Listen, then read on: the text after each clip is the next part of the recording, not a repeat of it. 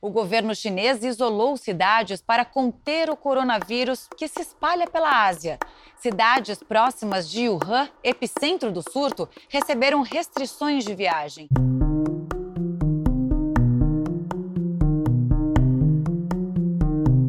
No início do ano, eu estava na comunidade de Canelativa, fazendo meu trabalho de campo para minha tese de doutorado, sobre a história dos quilombolas de Alcântara. Eu desenvolvo essa pesquisa na Universidade do Texas, em Austin, nos Estados Unidos. Assim, tenho vivido minha vida nos últimos anos, nessa ponte aérea nada fácil, entre Alcântara e a capital do Texas. E as autoridades tentam evitar que esse hospedeiro desconhecido se espalhe pelo planeta. Rapidamente, o vírus passou a dominar o ambiente das conversas, seja em família ou nas rodas de conversa no redário, embaixo do cajueiro em frente do posto de saúde da comunidade. Naquele momento, o vírus parecia uma ameaça distante, mas as pessoas também comentavam sobre como seria difícil se ele chegasse em Alcântara. Por aqui é assim. Em Alcântara tem uma base de lançamento de foguetes, essa coisa de alta tecnologia. Mas para a população mesmo, falta o básico. Não tem infraestrutura sanitária e o serviço de saúde pública em Alcântara é quase inexistente. A gente nem podia imaginar que, junto do vírus, ia haver uma nova ordem de expulsão. Mas calma, essa história explico melhor mais tarde.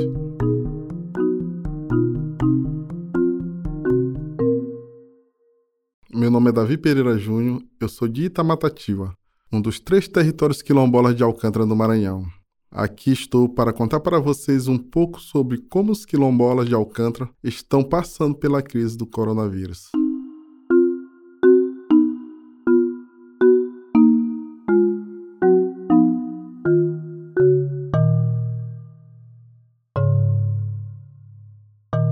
Meu nome é Fábio Zucker e este é o Terra Arrasada, um podcast que acompanha as histórias da pandemia na Amazônia um projeto do Le Monde Diplomatique Brasil com apoio do Rainforest Journalism Fund em parceria com o Pulitzer Center.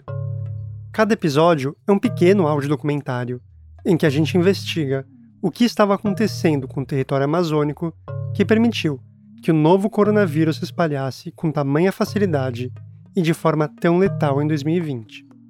Esse podcast acompanha pessoas reais que vivem na região amazônica e que estão aqui contando pra gente como enfrentam a pandemia de Covid-19 num território que vem sendo alvo de destruição há muito tempo.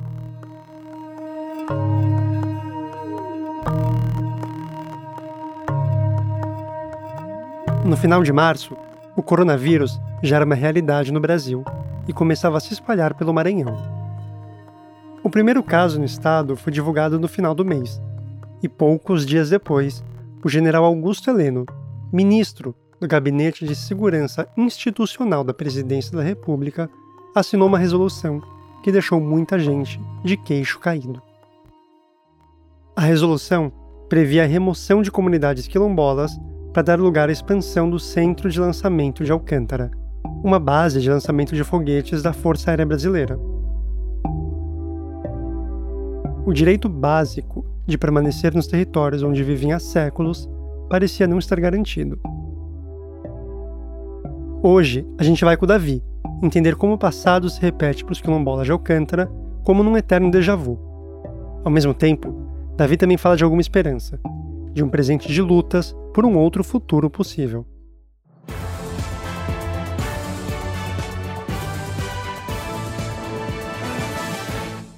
O Brasil tem o primeiro caso confirmado de coronavírus.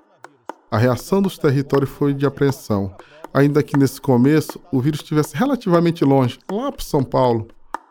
Alguns dias depois, mais precisamente uma sexta-feira, era 20 de março, eu preparava meus equipamentos para a entrevista que iria fazer no dia seguinte, para minha pesquisa de doutorado. Foi quando eu me deparei com a notícia em uma rede social.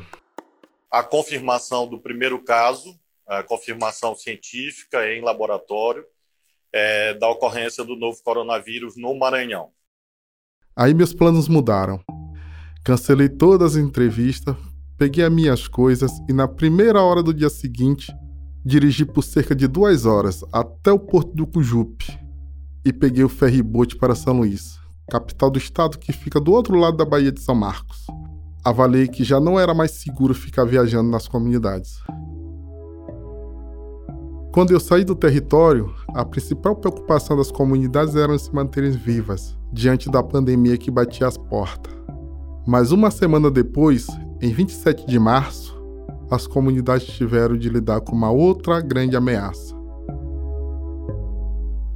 É que no final daquele dia, começaram a circular em grupos de WhatsApp a notícia da publicação da Resolução número 11, emitida pelo Gabinete de Segurança Institucional, essa resolução autorizava a remoção compulsória e ilegal de quase 800 famílias de 30 comunidades quilombolas do litoral de Alcântara. Essa notícia fez aflorar sentimento de medo, angústia e incerteza sobre o futuro. É uma história que se repete, é um tipo de eterno déjà vu. A gente já viu esse filme antes, com as remoções feitas entre 1986 e 1988 Naquela época, 312 famílias quilombolas foram relocadas para o interior, abrindo espaço para a criação da base espacial. O novo local para onde os quilombolas foram obrigados a ir mostrou-se péssimo para a agricultura imediata. Com a atividade pesqueira prejudicada pela distância, os deslocados enfrentam dificuldade até hoje. Já as famílias que não aceitaram a remoção para o novo lugar foram viver na periferia de São Luís, ou mesmo de Alcântara, ou seja, todos foram viver longe de suas terras tradicionais. Um trauma. Por isso, a notícia de que haveria nova remoção se espalhou entre as comunidades quilombolas tão rápido como os vírus se espalharia na Amazônia. Foi um caos. Veio toda uma memória dolorosa à tona. Imagina só, Enquanto as comunidades estavam tentando encontrar a melhor estratégia para evitar que o vírus adentrasse nos seus territórios, tiveram que assimilar mais um duro golpe vindo do Estado. A resolução do governo servia apenas para aterrorizar e causar danos psicológicos nos moradores das comunidades. Isso é desumano por si só, mas é mais desumano quando isso acontece em meio a uma pandemia de um vírus mortal. E a gente sabe que isso não é novidade. É assim que o Estado brasileiro age em Alcântara, desde sempre. A notícia me deixou perplexo. Dias difíceis vieram. A resolução do governo previa a expulsão das comunidades, mesmo que essas preferissem ficar. Explico.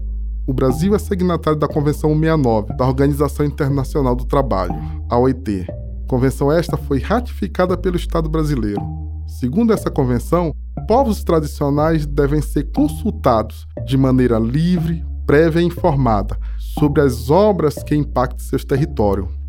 Mas a resolução do general Heleno não condicionava a remoção à nossa vontade. Independentemente do que decidíssemos, a resolução afirmava que seríamos removidos. A pergunta que não sai das nossas cabeças é: até quando vamos viver com a incerteza em relação ao nosso futuro? Até quando não vamos ter o direito de desfrutar do nosso território em paz? Poder cultivar nossos ancestrais, nossos lugares sagrados, nossas santidades? Até quando não vamos ter o direito de planejar o nosso futuro?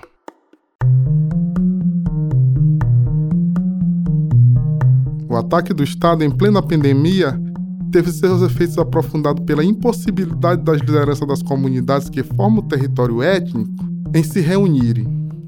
Era praticamente impossível decidir que providências tomar coletivamente, como reza a nossa tradição, pois naquele momento já tinha decretos estaduais e municipais que proibiam qualquer tipo de atividade que provocasse aglomeração. A melhor estratégia foi usar aplicativos de mensagem e provocar as comunidades para cada uma tomar a melhor medida de autoproteção contra o vírus. Ao mesmo tempo, as entidades representativas das comunidades, junto com as assessorias e a rede de apoio, ganhavam tempo para neutralizar os efeitos da famigerada resolução. As coisas já estavam difíceis e ficaram mais ainda. No dia 5 de maio, recebi a notícia em que o vírus tinha adentrado a minha casa e de uma só vez contaminou minha irmã, funcionária do sistema de saúde, e minha mãe. Júnior, leva a mamãe ao hospital. Ela teve febre alta, então eu acho melhor levar ela rápido para o hospital. Como ela faz diálise e químio, ela não tem imunidade nenhuma. Então é melhor prevenir. Vai lá para ela poder fazer logo o exame e ter certeza se é Covid ou não. Esperar pode ser pior. Eu até iria, mas já estou em isolamento. Minha mãe, Dona Teresa, de 69 anos, teve 75% dos pulmões comprometidos pela Covid. E isso por si só já era motivo de preocupação. Minha mãe faz hemodiálise e tratamento quimioterápico contra leucemia. A internação foi um momento de muita apreensão, ela no grupo de risco e eu também, pois tenho diabetes. E a pouca compreensão dos médicos de como lidar com o Covid. Eu me internei com minha mãe por duas semanas até o vírus ser vencido pelos próprios anticorpos dela. Um alívio. Isso tudo aconteceu nas duas primeiras semanas de maio, período em que muita coisa rolou por aqui. São Luís foi a primeira cidade brasileira a decretar o lockdown. E mais ou menos na mesma época que a minha mãe se recuperou, voltando para casa em 12 de maio, o Ministério Público Federal conseguiu suspender os efeitos da resolução que expulsava os quilombolas de Alcântara. Mas o fato é que, apesar da medida ter sido suspensa, a apreensão ficou. Isso porque a suspensão foi temporária e vale a pena enquanto durar a pandemia. Falei dessa ameaça de remoção durante a pandemia como um terno déjà vu. Aquela sensação de já termos visto ou vivido algo antes. Mas, embora os conflitos ao redor do centro de lançamento de Alcântara tenham começado nos anos de 1980, a história da população quilombola e suas batalhas para sobreviver é muito mais antiga. Os quilombos começaram a aparecer em Alcântara na segunda metade do século XVIII. Isso foi depois que a Companhia do Comércio do Grão-Pará e Maranhão, fundada pelo famoso Marquês de Pombal, intensificou o tráfico de africanos escravizados para essa região. Estudos históricos e a memória coletiva dos quilombolas apontam que os negros começaram a organizar seus quilombos a partir de três situações específicas em Alcântara.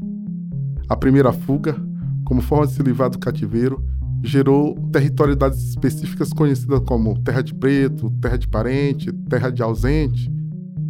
A segunda é pelo abandono dos escravizados e das propriedades pelos religiosos, gerando a situação de territorialidade específica conhecida como Terra de Santa, Santíssima e Santo em Alcântara.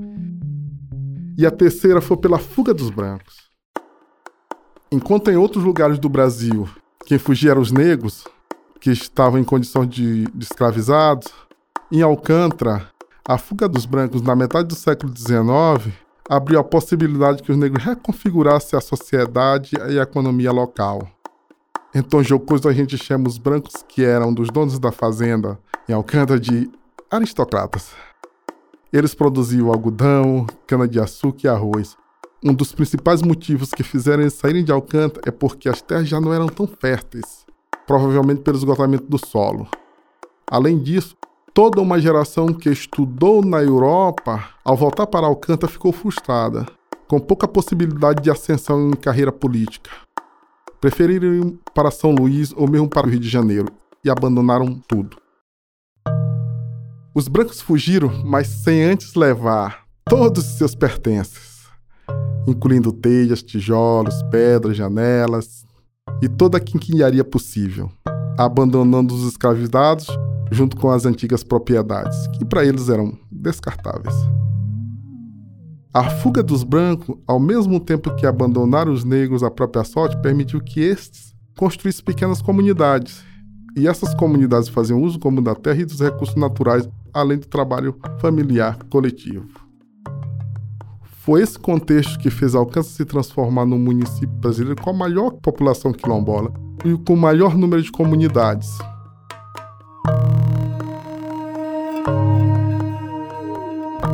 essa situação de abandonar os negros em Alcântara para a sorte parece se repetir.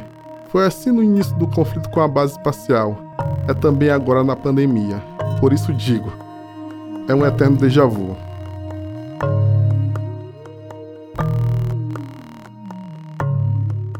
Voltando aos anos 80 do século XX, quando os militares ainda governavam o Brasil e tinham a ambição de fazer o Brasil, de alguma forma ou de qualquer forma, entrar na corrida espacial, os generais então conseguiram negociar com o governo do Maranhão um decreto que tornou de interesse público 52 mil hectares de terra.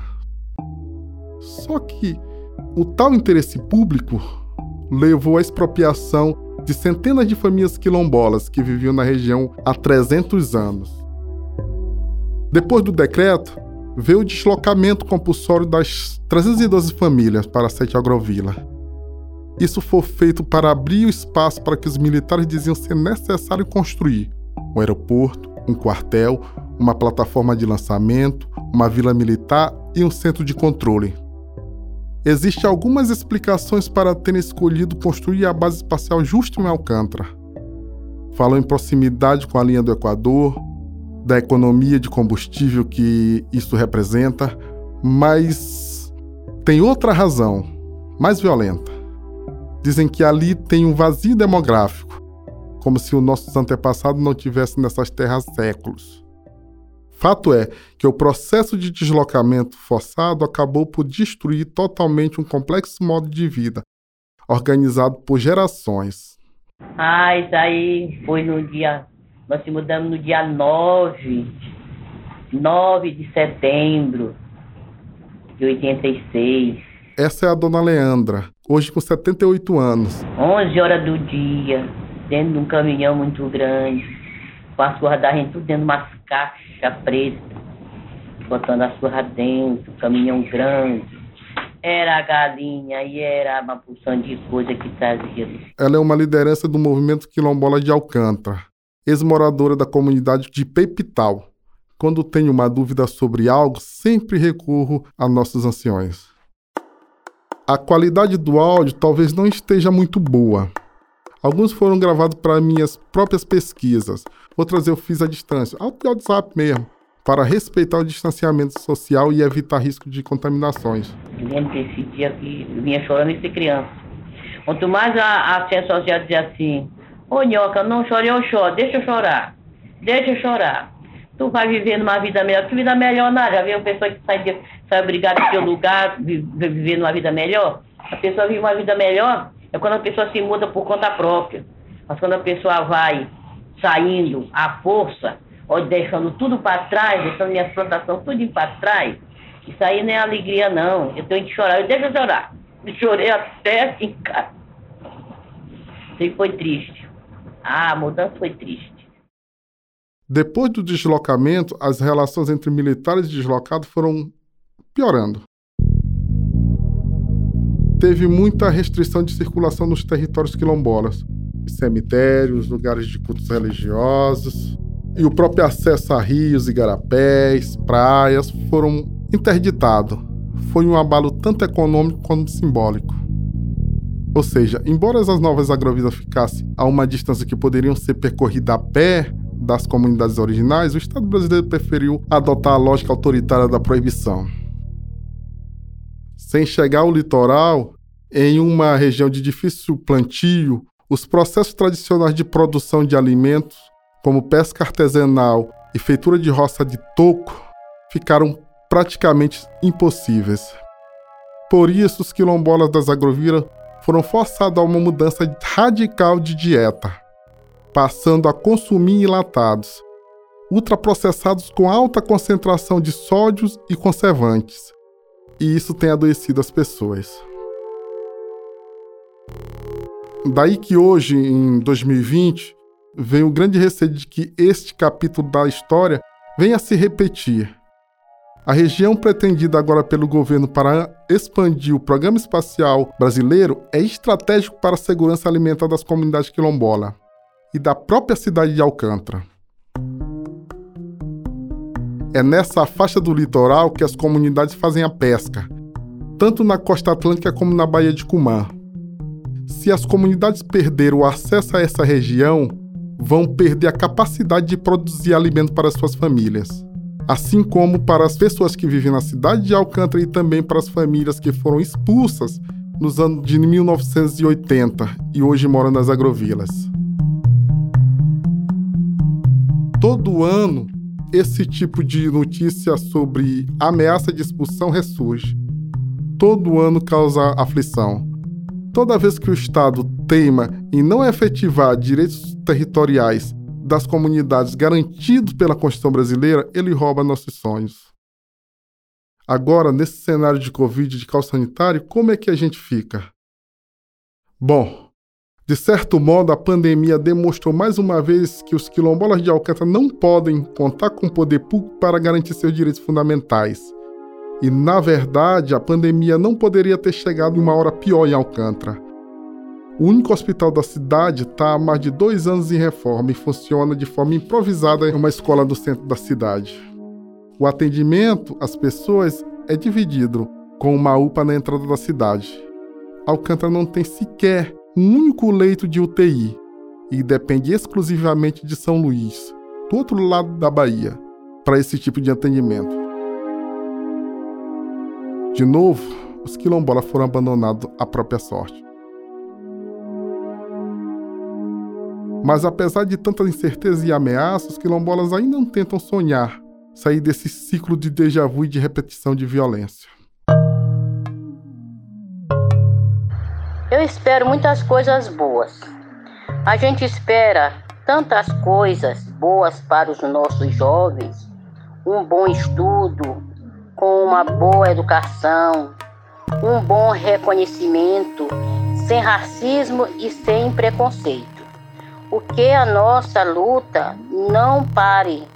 Eu entrei nessa luta trabalhando com esse povo, em reuniões, mais reuniões, e toda essa idade. Só sairei dessa luta quando Deus permitir. Mas enquanto a vida tiver, lutarei pelos meus companheiros, lutarei pelas minhas comunidades que estão lá, porque é muito triste. É triste a gente sair e olhar para trás e deixar tudo enquanto a pessoa tem para trás. Só levar mesmo só a malinha da gente e a roupa. É triste demais, rapaz. Isso aí é triste, muito triste. Eu não quero que isso aconteça. Não é de acontecer porque Deus não vai deixar. Nós vamos vencer essa batalha. Quando a gente pensa em base espacial, vem na mente disputa por um futuro, tipo Guerra nas Estrelas, corridas espaciais, esse tipo de coisa que Hollywood botou nas nossas cabeças, sabe? Esse futuro planejado pelo Centro de Lançamento de Alcântara, sempre ignorou nossa existência.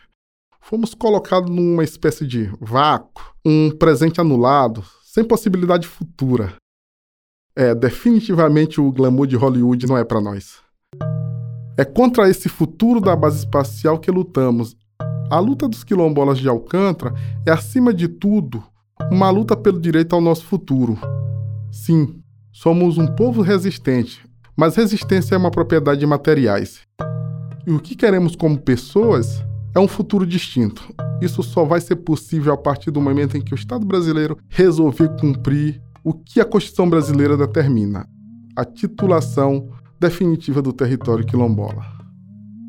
O território, além de ser um direito fundamental, é inegociável, porque sem o território, o nosso modo de vida corre risco de desaparecer é uma condição de existência. As comunidades querem dar um basta nesse ciclo de repetição de violência do passado. Ou seja, os quilombolas de Alcântara não querem nada mais do que o direito de viver.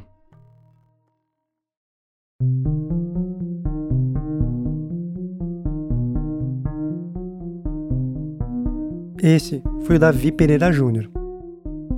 Terra Arrasada é um projeto do Le Monde Diplomatique Brasil com apoio do Rainforest Journalism Fund em parceria com o Pulitzer Center. Uma produção minha, Fábio Zucker, com a Trovão Mídia. A direção sonora é do Ricardo Monteiro. A edição de som é do Tomás Xavier. A trilha é do estúdio O. A arte do podcast é do artista indígena Gustavo Caboclo. E as fotografias do site são do Avner Prado. No próximo episódio, a gente vai escutar sobre os esforços para evitar que o vírus se alastrasse no Vale do Javari, lar de diversas populações indígenas, entre elas indígenas em isolamento voluntário.